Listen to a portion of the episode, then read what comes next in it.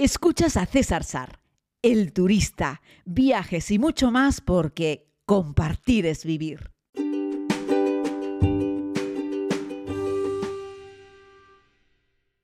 Saludos querida comunidad, bienvenidos a todos y a todas a este nuevo podcast diario de viajes. Les hablo desde la isla de Tenerife, donde les he contado que estoy durante 21 días entre esa ruta de 8 países por 3 meses y mi siguiente salto que será a Nepal, como creo que ya les he ido contando. Me preguntáis a veces qué hago cuando estoy en mi isla. Eh, bueno, pues yo vivo aquí. bueno, les cuento que hago muchas cosas. Eh, podrán imaginar que pasando tanto tiempo fuera, pues a veces me queda poco tiempo para atender cosas que además quiero hacer, ¿no? Además de, bueno, pues de ver amigos y sacar un montón de trabajo de oficina, aunque no lo crean, yo también tengo que hacer un montón de cosas eh, delante de un ordenador, pero claro, muchas veces no me da tiempo. Y eso que me llevo un iPad Pro que me compré, que por cierto, lo voy y creo que lo voy a poner a la venta dentro de, un par de meses y me voy a comprar un MacBook Pro. Porque claro, yo si necesito editar algunos vídeos y tal, el iPad todavía no da porque además el iPad Pro no me deja poner los vídeos, o sea, tener los vídeos y editarlos en remoto desde un disco duro externo. O sea, yo puedo enchufar un disco duro al iPad, pero no puedo trabajar desde ese disco duro. Tengo que importar el material al iPad para luego trabajarlo ahí dentro y además eh, hay, Apple todavía no ha metido el Final Cut Pro en el iPad Pro, algo que yo pensé que iba a hacer y no he hecho. Así es que creo que este flamante iPad Pro de, eh, no sé, el grande, súper grande, súper Pro, que me costó 1.500 o 1.600 euros, lo voy a, lo le voy a dar de baja, vamos, lo voy a vender y me voy a comprar un MacBook Pro que me lo iba a comprar ahora en Estados Unidos, pero lo quería con el teclado español y no, no tenían disponible. Pero bueno, menudo rollo les estoy yo lanzando aquí de entrada.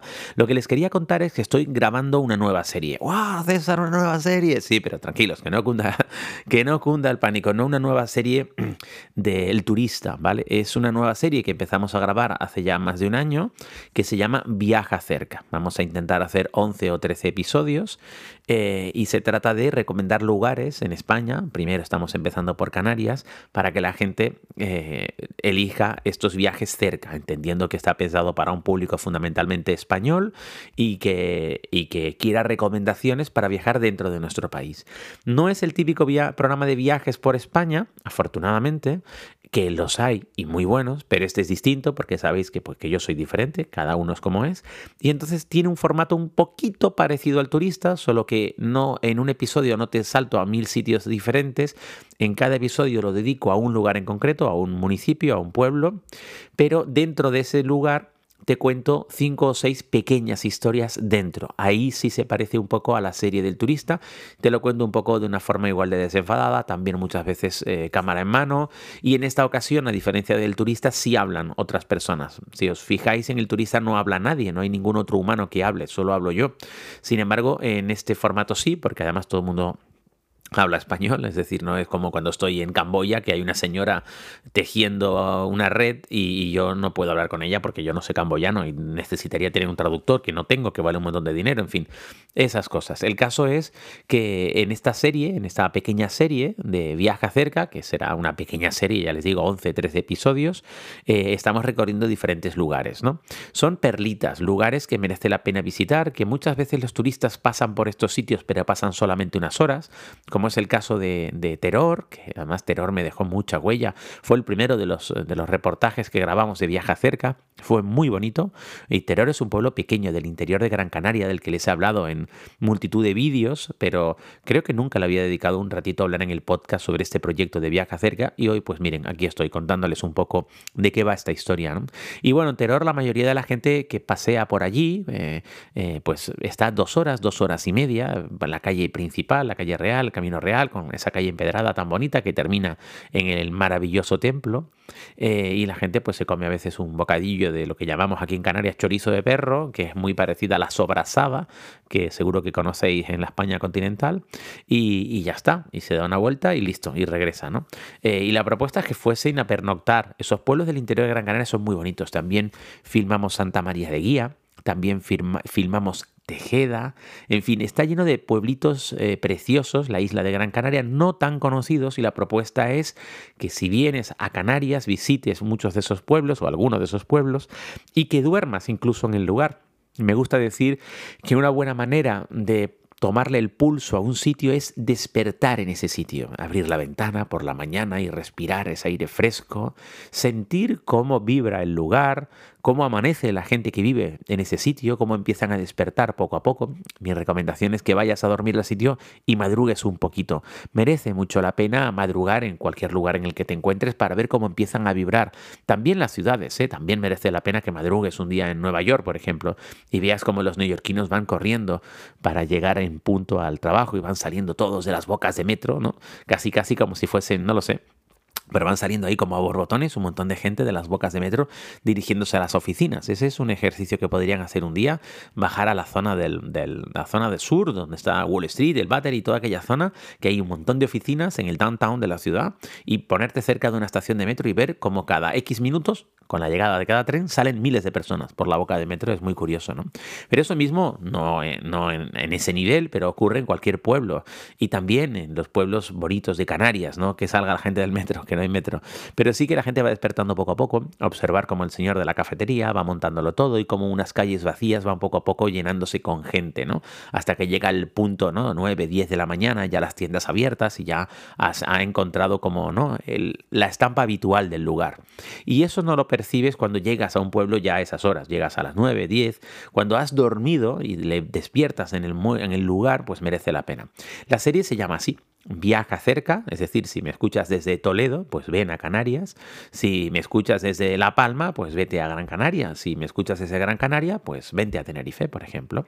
Porque me gusta decir que los viajes no hay que medirlos en kilómetros, hay que medirlos en experiencias. Esto me lo habréis escuchado decir un montón de veces, pero es que lo creo a pies juntillas, realmente creo que eso es así. Para vivir una gran experiencia no siempre hace falta irse muy lejos. De hecho, hay gente que se va a la otra esquina del mundo y se va con todas sus preocupaciones, se va con el trabajo, se va con el ordenador, se va con el teléfono móvil, que está bien, yo también lo llevo, pero me refiero que se va y lo usa de manera masiva y entonces es que se convierte en un teletrabajador remoto, pero no está pudiendo disfrutar de un tiempo de calidad del lugar.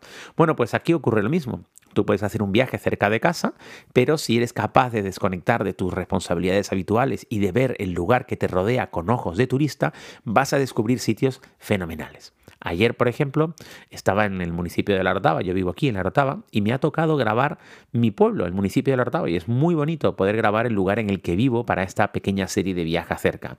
Y estoy recorriendo las calles, me voy encontrando con gente que algunos conozco, otros no, pero la gente, pues ya, la gente es muy amable y te conoce de la tele, oye César, tal, y saludas a uno, a otro, la verdad es que están, están muy bien, la gente aquí es encantadora, pero me está permitiendo conocer cosas que, fíjense, que yo no conocía o conocía solo de puntillas. Ayer, por ejemplo, entré, eh, me lo teníamos, eh, esto es un guion, ahí sí, en colaboración con los ayuntamientos que me echan una mano. Y bueno, Eva, la responsable de comunicación del Ayuntamiento de la Orotava, que es una tía súper eficiente, súper, es una pasada, me había ayudado a, entre los dos, elaborar un guion sobre los contenidos de este reportaje. ¿no? Y me había dicho, lo había propuesto ella, oye César, tienes que ir al Tesoro de la Concepción, eh, también conocido como Museo de Arte Sacro, pero claro, tú dices museo de arte sacro y tal vez se te ponen los pelos de punta. Dirás, bueno, ¿y esto cuánto de interesante o entretenido va a ser para el público generalista, ¿no? O sea, para, la mayoría de la gente, ¿no? Y me dice, no, no, de verdad, tienes que verlo, tienes que grabarlo, esto merece mucho la pena. Eh, allí tienes a Natalia que te va a enseñar el, el tesoro de la Concepción. Y no encontraba yo el tesoro de la Concepción, o sea, pensaba que era otro inmueble, lo busqué en Google Maps, no me aparecía. Me, lo, me aparecía ubicado en la policía local. Fui a la policía local, le pregunté a la policía local, no tenían ni idea de dónde estaba el Museo de Arte Sacro de la Rotava. Y yo dije, uff, si no lo sabe la poli, mal vamos. Y al final resulta que el museo está dentro del propio templo, de la iglesia de la Concepción de la Rotava.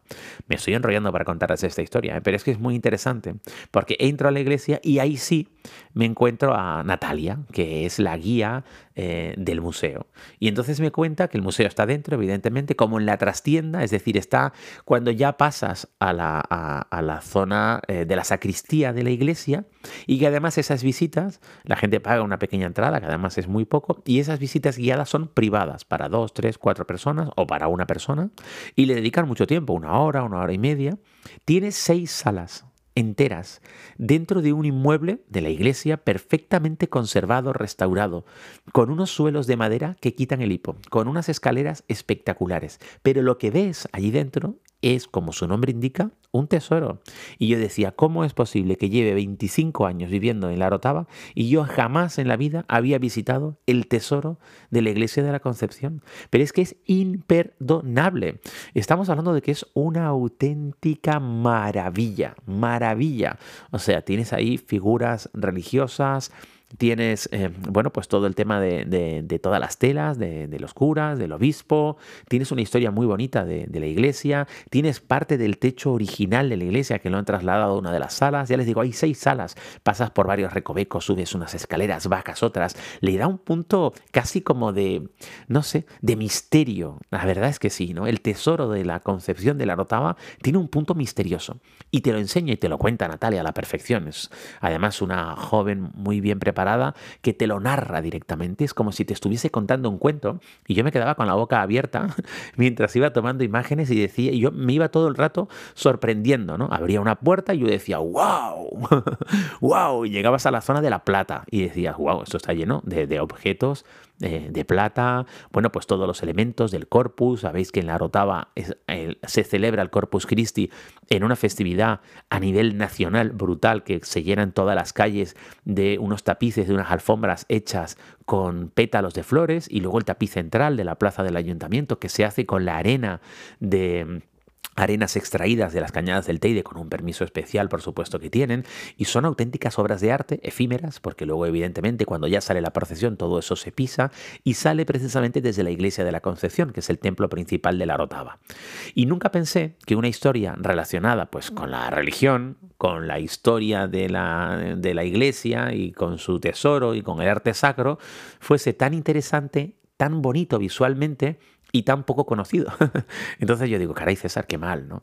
estas cosas son las que quiero trasladarles en esta serie de Viaja cerca, que voy mostrándoles algunos rincones y cosas eh, eh, muy bonitas, ¿no? Pues eh, yo qué sé, en Teror también les mostré a Osorio, que no es tan conocido para el público en general, pero que es una auténtica maravilla. Y así sume y sigue. Estuve en Valverde también haciendo una historia, una, una, un capítulo de la serie de Viaja cerca, y bueno, y ahí en Valverde creo que también les sorprendió con un montón de pequeños rincones, porque va desde, desde la única playa de arena que tiene el hierro prácticamente hasta algunos miradores en cumbre que te quitan el hipo. De hecho, hay uno de los miradores que está arriba en, Valverde, que es uno de los tres o cuatro mejores miradores en los que yo he tenido la oportunidad de asomarme en todo el planeta. ¿no? Es un sitio magnífico que no tiene otra, otro calificativo. ¿no?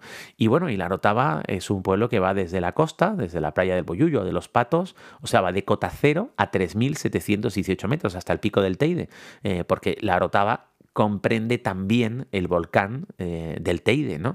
Muchos pueblos comprenden un cachito del Parque Nacional, pero la Orotava es quien se queda, en este caso, con la propia montaña, el propio volcán del Teide, así es que es el único municipio que va de cero al punto más alto de España, es la Orotava. ¿no? Eh, y bueno, pues eso, eso es lo que estoy haciendo en esta serie de Viaja cerca, enseñándoles cosas un poco menos eh, conocidas, otras sí, pero unas un poco menos, y proponiéndoles viajar cerca. No es excusa, queridos amigos, yo sé que ahora son tiempos en los que hay que protegerse, o hay gente que tiene miedo a salir, yo lo respeto.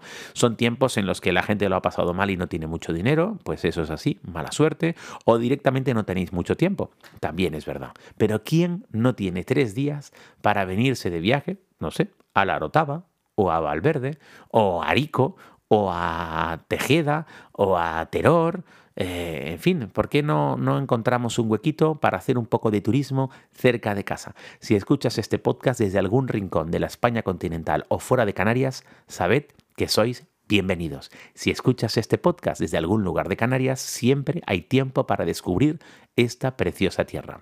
Un abrazo muy grande, querida comunidad, y mañana será miércoles.